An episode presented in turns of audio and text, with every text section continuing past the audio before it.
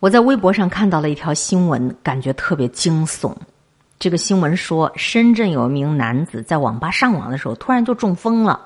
被发现的时候已经不能说话，而且大小便都失禁。发病超过五十个小时，错过了最佳治疗时间了。现在的年轻人面临着比秃头更可怕的就是中风，甚至有国内研究数据指出，近年来。中风越来越年轻化了，三十五岁以下人群发生中风的概率大概占了总数的百分之九点七七了，比例是逐年在攀升啊。无独有偶啊，有一个权威医学期刊叫《新英格兰医学杂志》，它有一项研究这么显示，说全球大约有二十五岁以上的人当中，四分之一都有中风的风险，而中国的风险是最高，高达百分之三十九。你看，不管是国内的研究还是国外的权威数据，都在指向一个真相：现在的年轻人身体素质真没以前那么好了。什么原因呢？这个跟年轻人饮食不健康也有很大的关系。高盐高糖的饮食习惯，就容易有高血压、脑梗、肥胖、加速衰老这些后患无穷啊。我在微博上啊看到过有一位一边吃麻辣水煮鱼，一边呢喝着枸杞水，一边熬夜的姑娘。她说自己这是在朋克养生，叫我说呀，她这是在作死养生。《柳叶刀》杂志最新有一项研究说，全球有五分之一的死亡是跟饮食相关的，比抽烟跟高血压造成的死亡人数还要多。原因大概就是吃的盐太多了。全谷类和水果吃的太少了，由此可见啊，一个人的饮食习惯跟人的身体素质是有很大相关性的。从前呢，我们单位有一小姑娘，每天中午都得要点一杯珍珠奶茶。一年以后做体检，哎呀，她的血糖超标了。我自己呢，也曾经因为怀孕的时候太喜欢吃甜食了，后来怀孕二十六周的时候到医院做耐糖检测，差点都不过关，赶紧刹车。你看，你吃饭不自律，身体淘汰你，连个招呼都不会给你打的。有些人还没有资格被时代淘汰，他的身体就已经先垮了。如果说咱们每一个人的身体啊，都好比是一座神殿，那么我们的日常饮食就是对这一座神殿的供奉。你供奉什么，它就会回馈给你什么。在我看来，对神殿最虔诚、最好的供奉就是自律的饮食。好的身体，很多时候就是遵循着“种豆得豆，种瓜得瓜”这个因果规律的呀。在你身边，所有吃不胖的人都是饮食高手。和蔡澜一起吃饭的朋友都说，蔡澜都是不吃东西的。蔡澜大笑：“不是我不吃，是你们看见的时候我吃的少。”蔡澜人还是个美食家呢。身为美食家，哪有不爱吃的？可是你看他这美食家也没胖到哪儿去，年轻的时候更是又瘦又高的。蔡澜介绍经验，他说自己不会胖，是因为自己有美好的饮食习惯，早餐吃得好，中午吃的简单，晚上呢，真的只沾一点小酒，一碗豆芽炒豆腐就很满足了。如果没有应酬，在家基本上就是吃的特别清淡，特别少。他说：“虽然我是一个美食家，但是我不会发胖。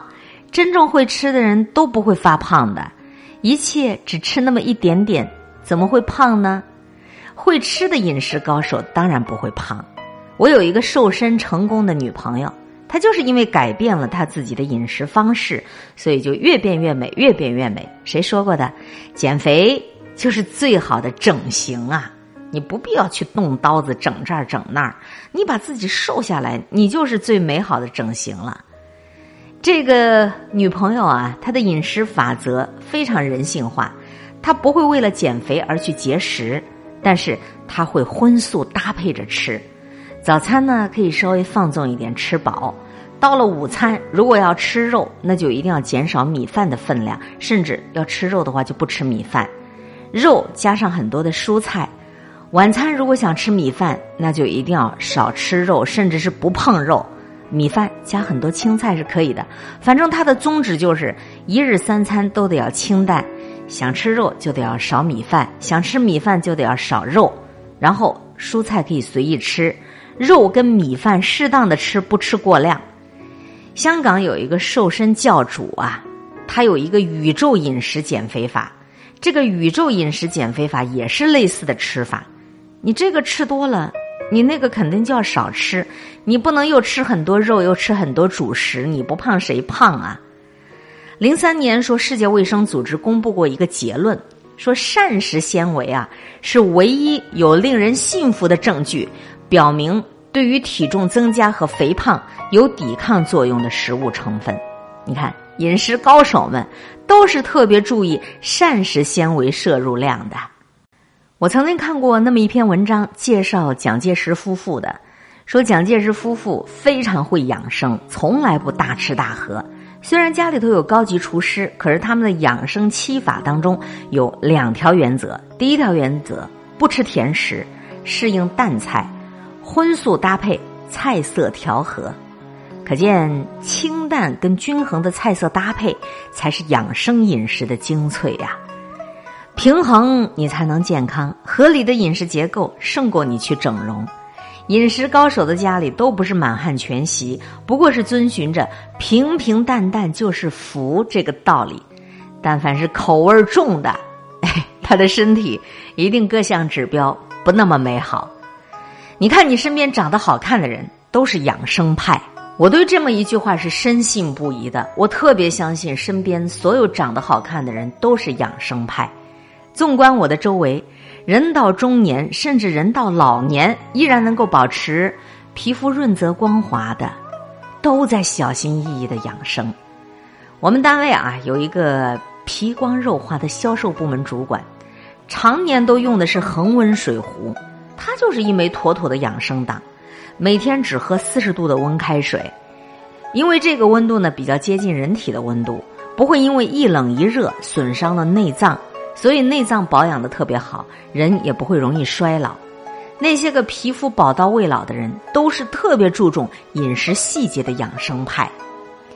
我曾经见到过一姑娘啊，二十多岁的小姑娘，都有很多的抬头纹和鱼尾纹了。这些小姑娘们共同的特点就是：第一，不喜欢喝水，等到口渴了才猛灌几口。可是那些皮肤水润润的人，每隔半个小时都会喝一次水的。很多时候呢，我们跟那些长得好看的人去比啊，没有开始拼基因，在饮食习惯上就已经技不如人了。很多不老神颜的人都是优良饮食习惯的佼佼者。比如说娱乐圈里头，伊能静，她一年三百六十五天都很少喝冷饮，白开水也要喝恒温的。还有一些 TVB 的女星喜欢在片场自备自己的去煲汤。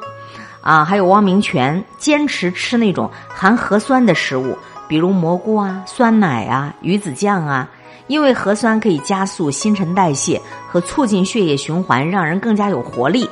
还有比如说郑少秋，啊，他从来不吃冷饮的。细水长流的美呀，都隐藏在你根本就看不见的细节里。所有好看的肉体。都是人家自个儿在成全自个儿啊，在你的精力、颜值，还是在你的肉体的管理上，能够胜人一筹的，首先都是在饮食上吃的特别有心机，吃的特别有讲究，并不是说所有年纪轻轻的肉体都配得上青春靓丽这四个字儿。你今天的自律健康的饮食方式，就是你未来身体最美好的打开方式。村上春树说了：“说一个好的身体，它就是一种信仰，它可以帮助我们更加清醒的审视自己。同样的道理，一种好的饮食方式也是一种信仰，可以让我们更加自律的拥有更优质的身体。而自律的饮食，让你拥有的健康人生，并不是说你只收割了容颜好看、身材迷人这个福利。”咱们站在生命的意义这个角度上去看，它会让你感受到生的喜悦，人间值得的这样一种感激呀。听完了这篇文章，你在想什么呢？我觉得最有效的方式，就今儿晚上的晚餐，你得重新排一下了。这能够起码代表你听完这篇文章之后，你的感召力，对自我的一种感召力。最重要的是你的执行力。反正我是决定把今天的晚餐好好重新的规划一下的了。